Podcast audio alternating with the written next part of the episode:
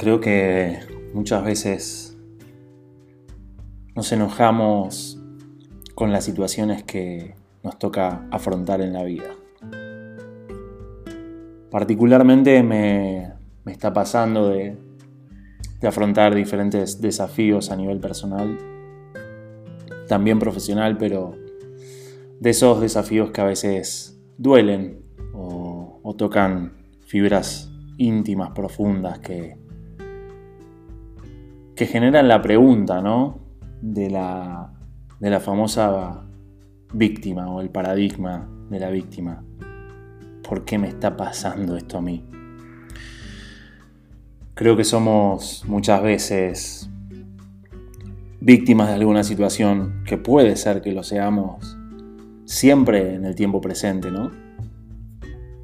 Está bueno aclarar esto, que, que uno puede ser víctima en el momento en que pasa la situación donde nos podemos ver este, atribulados, dañados injustamente o sufrir alguna pérdida o algún daño. Pero luego del, del momento en donde uno puede estar pasando esa situación en concreto, ya posteriori depende de cada uno de nosotros y de nosotras qué hacemos con eso que la vida nos puso en el camino. Cuántos enojos me imagino y me pregunto y recuerdo en mí. Cuántas broncas por lo injusto que uno puede considerar tal o cual episodio. No sé, pienso en la pérdida de un ser amado, pienso en, en algún accidente, en algún dolor, pienso en alguna quiebra, en la pérdida de un negocio, de un sueño. ¿Y cuántas veces vivimos toda la vida atados, sugestionados, eh, rencorosos o resentidos con esa situación que nos pasó en el, en el pasado en algún momento y, y se nos dificulta salirnos ¿no? de ese lugar? Y se nos dificulta también encontrarle una mirada positiva, un para qué a la situación. Hay una película que, me gusta mucho, que ya el título es fuerte y, y considero que te la puedo recomendar, haciendo un paréntesis, que se llama Belleza Inesperada. La muerte de un hijo o una hija en el caso de la película y como un padre y una madre continúan su propia vida atravesando esta dificultad tan extrema. Pero no me quiero ir por ahí, quiero contarte esta historia que representa un poco lo que nos sucede a nosotros cuando algo inesperado se cruza en nuestro mapa de vida y cuesta verle el lado positivo, ¿no? esa parte que termina siendo de aprendizaje, dejándonos algo. Se hace difícil porque somos seres emocionales y sentimos, y las emociones son fuertes, y está en nosotros, en nosotras, poder gestionarlas para, para que no terminen siendo destructivas, sino un motor que, que nos encienda y nos haga ir hacia alguna acción en específico para sacarnos del estado en el que estamos o para atravesarlo de una manera saludable. Y creo que es importante pensar que creo que más allá del, del, nivel socioeconómico, de tu pasar, de a qué te dediques, de cuál sea tu profesión, tu vocación, de qué país vengas, donde hayas nacido, donde hayas criado, donde te hayas criado. Creo que a todos los seres humanos nos sucede que a lo largo de nuestra vida nos encontramos con conflictos, con obstáculos, con barreras, desafíos. Y que cada quien decide cómo afrontarlos. Y a partir de esta reflexión se me vino una historia que hace un tiempo largo me contaron. Era algo así como que en un, reino lejano, alguna vez un rey se le ocurrió colocar una, piedra, una roca bien grande en medio del camino principal de entrada al reino,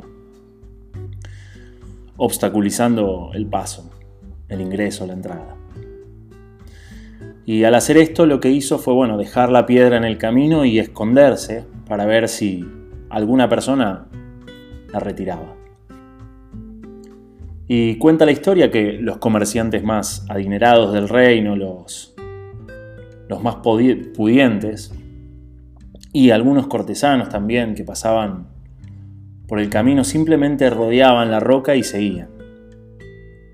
Muchos de ellos se quedaron un rato delante de la roca quejándose, culpando al rey de no mantener los caminos despejados, embroncándose de cómo podía suceder esto, de quién era el culpable. No sé si te hace sentido esta reflexión, ¿no? Pero muchos se encontraban en esa actitud.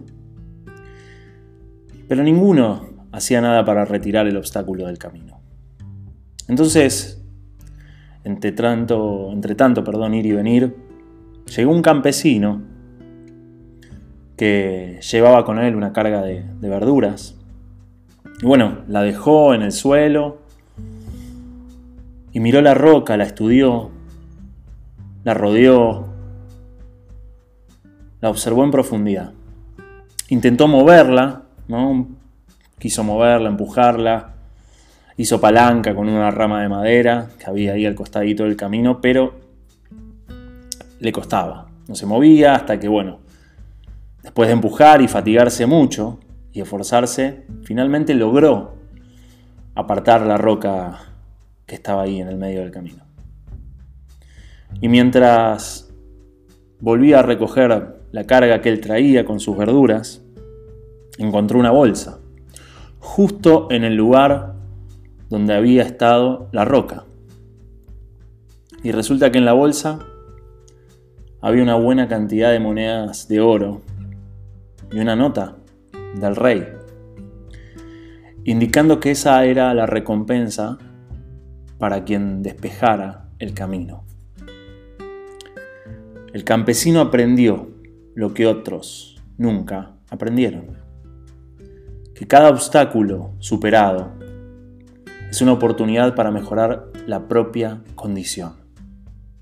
Cada obstáculo que superamos es una oportunidad para mejorar nuestra propia condición. Por eso es importante afrontar los obstáculos que la vida, Dios, el universo nos pone delante.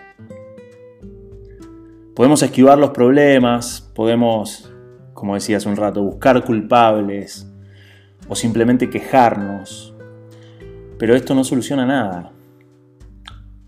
La roca va a seguir estando ahí, va a seguir impidiendo el camino, la fluidez. Ahora, afrontar los obstáculos, actuar, esforzarse, moverse, es lo que verdaderamente nos hace crecer como personas. Y mover las rocas seguramente implicará esfuerzo, sudor, algún sufrimiento, capacidad de análisis, constancia, disciplina, valentía, amor, ¿no? tantas cosas. Y todo eso nos hace más fuertes y más sabios. Superar los obstáculos nos hace mejorar nuestra condición, nos hace crecer, evolucionar. La queja y el evitar problemas sin afrontarlos nos estanca y lo que se estanca, como el agua, se pudre y muere. Por eso hoy quiero animarte a que te preguntes en, en qué situación te encontrás y te querés encontrar ante los obstáculos que la vida te ha puesto. Te pregunto en qué obstáculo dejaste de creer en vos.